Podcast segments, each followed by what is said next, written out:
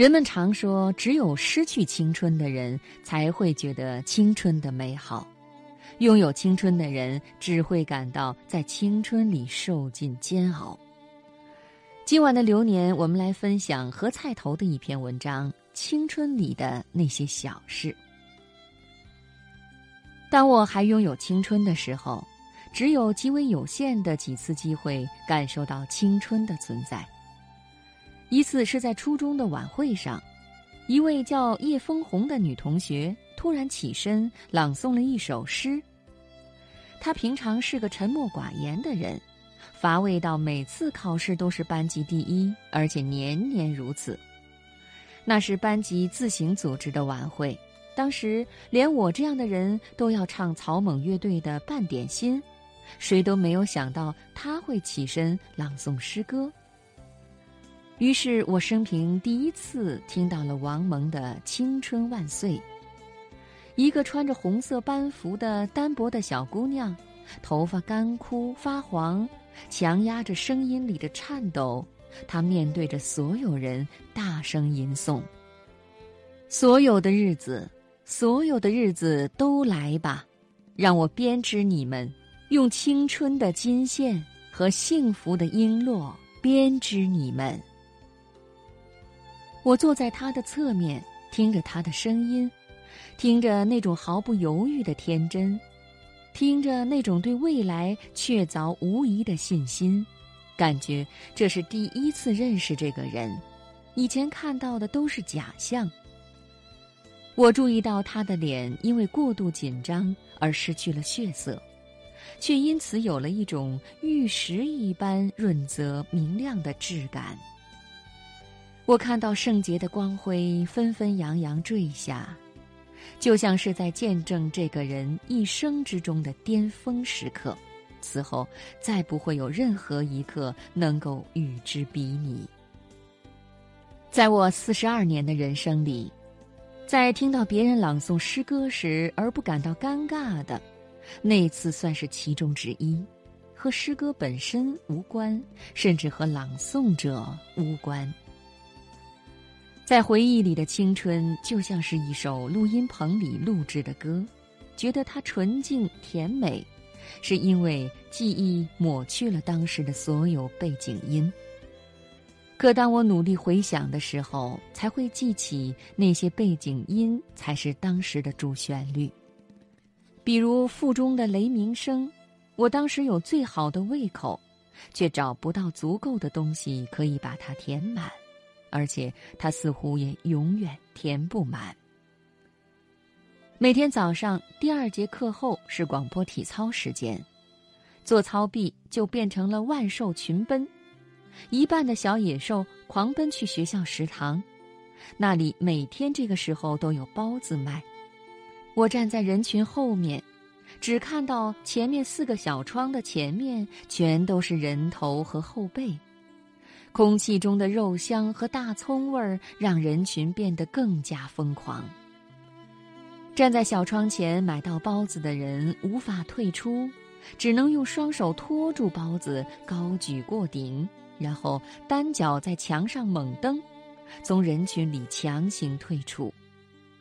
脚上在用力的时候，手指也不自觉加力，于是破皮入馅。滚烫油脂和肉汁滴落在身后那些脑袋和后背上。很多年之后，我试过一个人吃掉一整只鸭、一整屉包子、一满盆大排，再没有人争抢，再也没有了滋味。我甚至连一半都吃不完。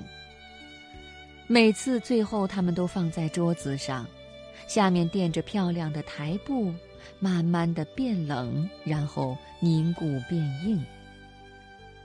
说起来奇怪，在我的回忆里，我都是青春的旁观者。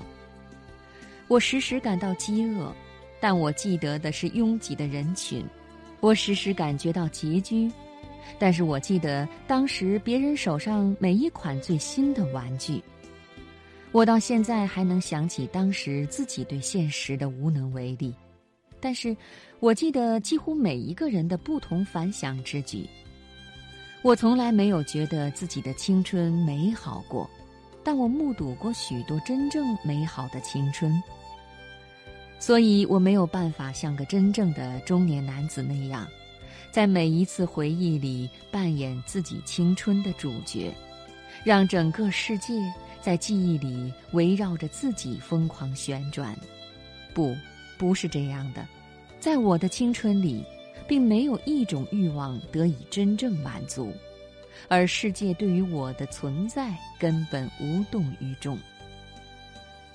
对我而言，不存在一种明亮的、透明的、欢快的青春，也不存在一种明确的界限，可以把青春同日常生活分割开来。青春只是在巨大噪音之下的一些瞬间和碎片。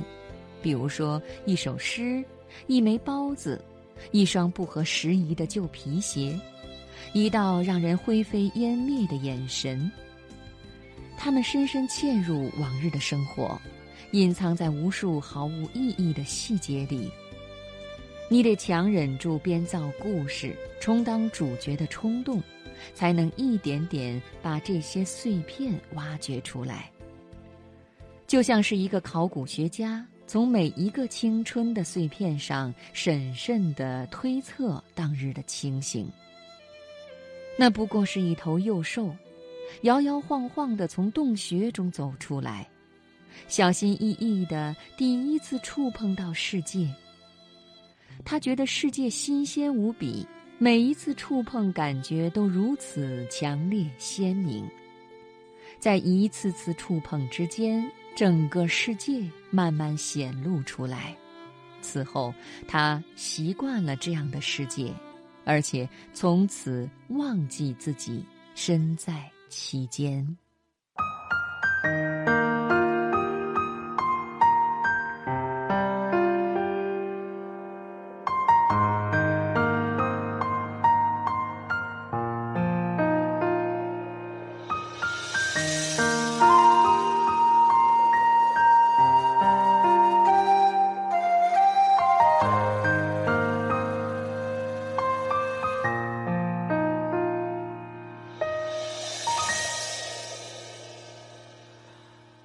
水流年，似是安详。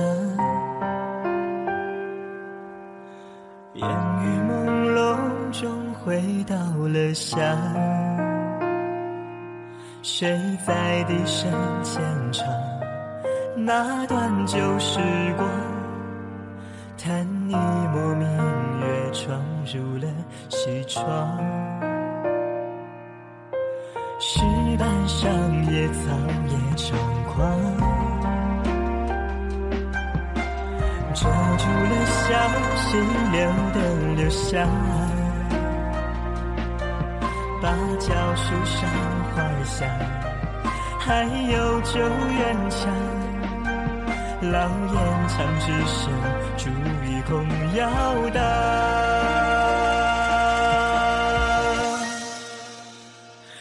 榕树还拴着我们儿时的梦想啊！那年盛夏说好天下一起闯，童言无忌的时光，笑语渗进土壤，儿青春模样慢慢被遗忘，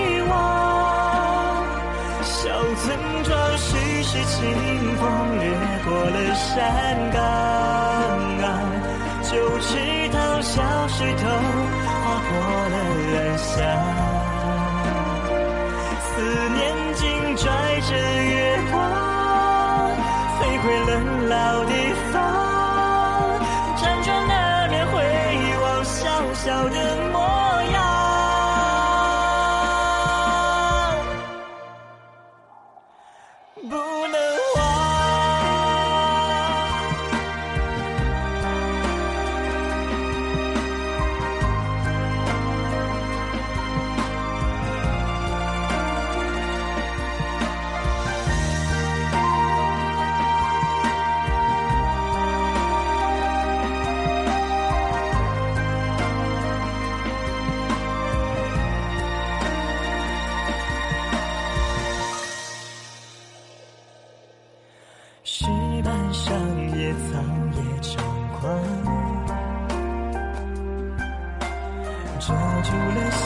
溪流的留下，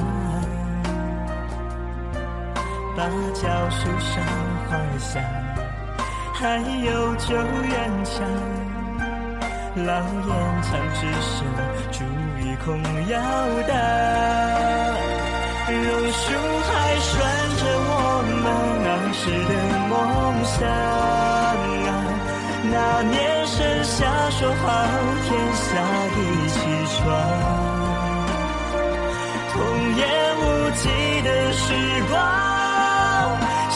笑语渗进土壤，而今生模样